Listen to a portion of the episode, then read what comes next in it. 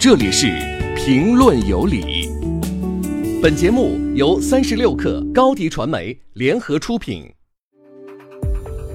评论有理，我是李阳。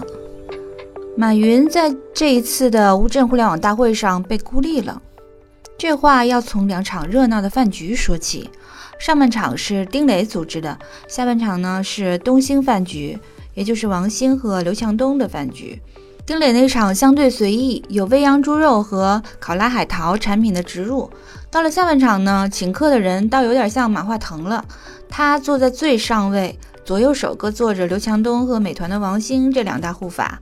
在场的还有雷军、今日头条的张一鸣、五八的姚劲波、摩拜单车王晓峰。知乎周源等等吧，还有小马哥请来的啊，红杉资本的那个沈南鹏啊等等这些人，这些大佬，同时还有联想的杨元庆，嗯，可以说呢，大部分是腾讯系和他们的朋友们吧。互联网的半壁江山差不多就在这儿了啊。没参与进来的马云和他的阿里帝国呢，则是互联网的另一半江山。我不太想跟着很多媒体凑热闹谈八卦。也不太想捕风捉影去搞什么阴谋论，咱们就从最新的这个战局和商业逻辑上来分析一下，为什么马云被孤立了？这跟三个逻辑相关：第一，阿里和腾讯在线下大打出手，腾讯呢已经威胁到了阿里的命脉；第二，线下大入口的争夺战正牵一发而动全身；第三，腾讯靠投资交了很多朋友。首先，我们来看第一点。阿里和腾讯正大打出手，这个不是我说的，就是他们前几年的时候呢，还能轻松做朋友，但是现在按照马化腾自己的说法，两家在十几个领域里边都存在竞争。线上的时候呢，其实你做你的电商啊，我做我的游戏，这两家还是虽然有竞争吧，但是各自的优势都非常的明显。但是现在，呃，重点的交火区已经转移到了线下，这就是一个。更广阔的一个物理的世界，比方说衣食住行吧。那支付其实它是作为一个交火点和切入口，它背后能够链接起来的生意还是有巨大的想象力的。针对这一点呢，我在无现金社会那一期其实也提到过，它不是一个简简单单的支付逻辑，涉及到货币的演进、商业的进化。那马化腾在线下支付这方面就显得非常的自信。他近日说，支付宝强在线上，但是线下呢，微信更在行。要知道呢，微信支付由于它的便利性，它在支付笔数上早已超过了支付宝。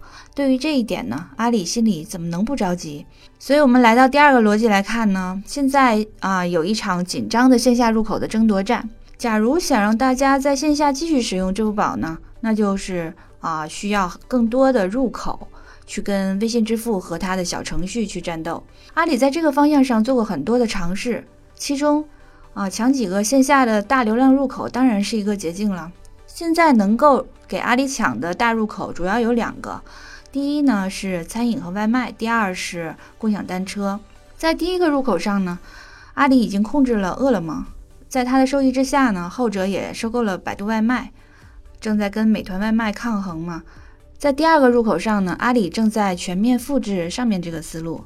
根据三十六氪获得的最新消息，阿里即将入股 ofo。目前呢，他手里掌握着永安行和 HelloBack。现在在这个市场上最大的玩家除了 ofo 还有摩拜嘛。后者呢是腾讯投资的公司啊，腾讯还在微信上接入了摩拜。那你别看摩拜的王晓峰在乌镇局上啊笑意盈盈的，但实际上他现在这个共享单车这个领域吧并不好过，因为他们都遇到了相当严峻的现金流问题。在小蓝单车等等那些公司陆续倒闭之后，用户意识到了押金是一个问题，从而引发了一场押金的挤兑吧。就很多的用户，我身边有很多人都在提取他们的一些押金。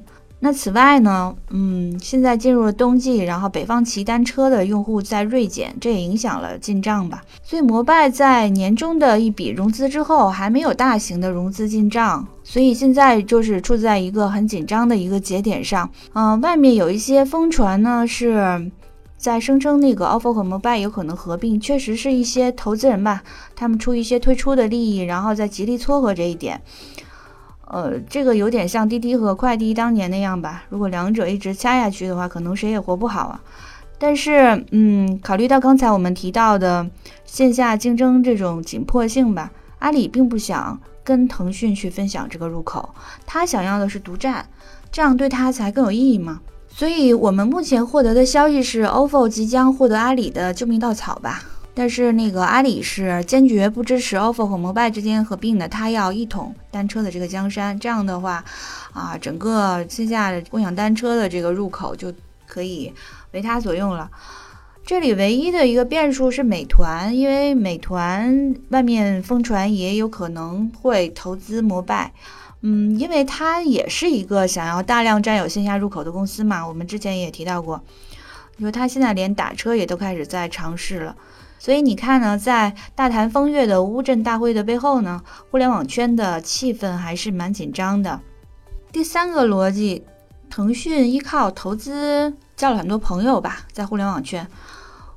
嗯，我们早年提 BAT 这三家，现在不太提百度了，是因为它在投资这块有一点失败，卡位没有卡好，动作也比较缓慢。我们之前也写过这个文章，应该说，在中国的所有的企业投资，就这个叫做缩写是 CVC 吧，呃，这个当中呢，腾讯其实投的最好，甚至是从全球来看，它也是数得上的哈。根据 CBInsights 的数据，腾讯投资的企业当中有十七家是独角兽，在全球的这个所有的投资机构当中能够排到第十，这还是很牛的。所以这个他投资的这个结果呢，就随着这些独角兽公司市值的增大、业务的变广变深，然后这个结果在最近二年逐渐的显现了。那么多的独角兽站在他身边冲声量也就不足为奇了，这显得马云和阿里呢就有点形单影只。因为腾讯在当年的三 Q 大战，然后被外界喊“狗日的腾讯”之后呢，他逐渐意识到自己的这个垄断形成了一个负面的形象，然后他采取了很多开放合作的这种姿态吧。比方说，他入股一家公司的时候，他通常是不控股的，也不参与这个公司的管理。所以这些年呢，他依靠投资也拉拢结交了圈内一派好友吧。相比之下，阿里战投的风格呢，有两个极端吧。一个是在业务的战略投资这一块，它如果是依照这个逻辑呢，它显现出比较强的控制欲。比方说早年像 UC 啊、优酷啊，这些都是全资的控制。那到现在可能，比如说呃，饿了么还有 OFO，那也有可能有这个趋势啊。另外一种是财务的投资，这就是纯投资的一个逻辑。呃，适当的时机呢，它会全部的退出，也没有什么瓜葛。所以，综上所述，就构成了这样一个局面吧。一群人说说笑笑，唯独少了马云大侠。OK，感谢收听。如果有启发的话呢，欢迎下载三十六课 APP，浏览更多新商业的内容。我们下期再见。气